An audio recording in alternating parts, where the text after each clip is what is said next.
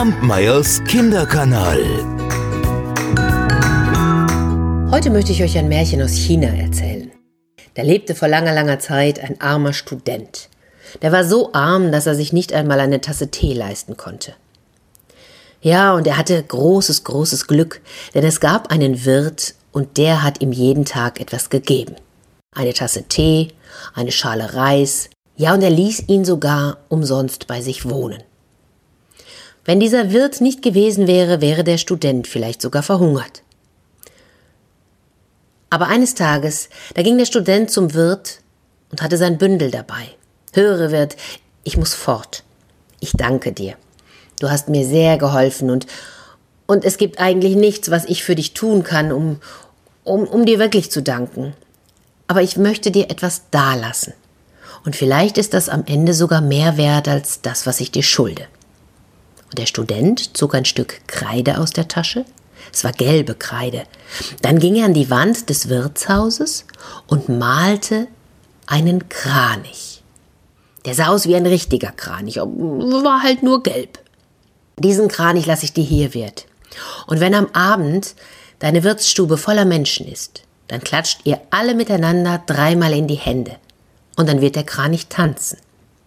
Doch gib acht, lass diesen Kranich niemals nur für einen Menschen alleine tanzen, dann verschwindet er für immer. Und damit wandte sich der Student um und ging fort. Der Abend kam.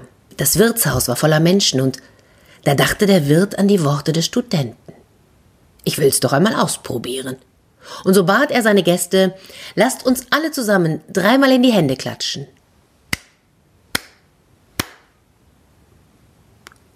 Und wahrhaftig, der Kranich stieg von der Wand herab. Er breitete seine langen Flügel aus und tanzte durchs ganze Wirtshaus.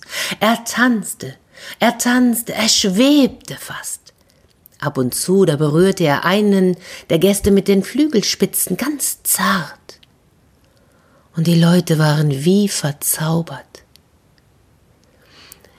Der Kranich tanzte einmal durchs ganze Wirtshaus. Dann faltete er seine Flügel wieder zusammen, stieg an die Wand und blieb dort.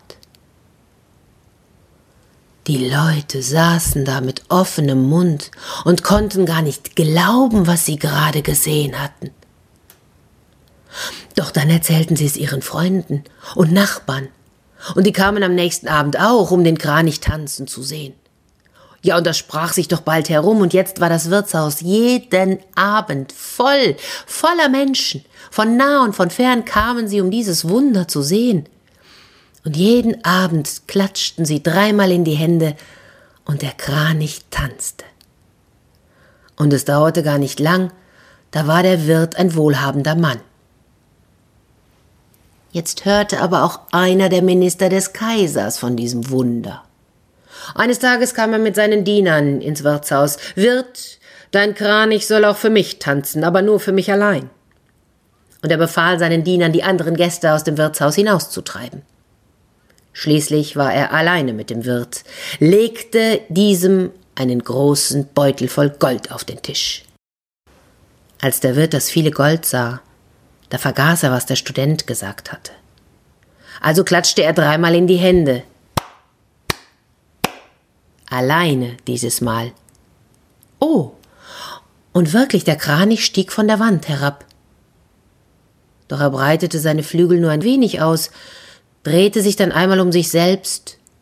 Müde und krank wirkte er. Dann stieg er wieder an die Wand und blieb dort. Der Minister des Kaisers tobte und schrie, was? Das war alles? Das ist Betrug, ich will mehr für mein Geld. Lasst einen Kranich wieder tanzen, aber dieses Mal richtig. Und der Wirt klatschte in die Hände. Er klatschte noch einmal und noch einmal. Doch der Kranich blieb, wo er war. Spät in der Nacht klopfte es an die Tür des Wirtshauses. Der Wirt öffnete, und draußen stand der Student. Er sprach kein Wort. Er zog nur eine kleine Flöte aus der Tasche und spielte eine, eine ganz zarte Melodie. Spielend ging er zur Wand, drehte sich dann um und der Kranich stieg herab und folgte dem Student. Beide liefen aus dem Wirtshaus heraus in die Nacht, durch die Gassen und die Straßen, zum Stadttor hinaus.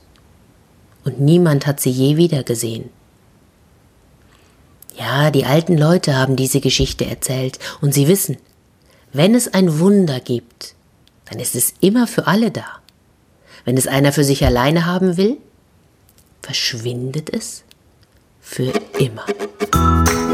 Kampmeyers Kinderkanal.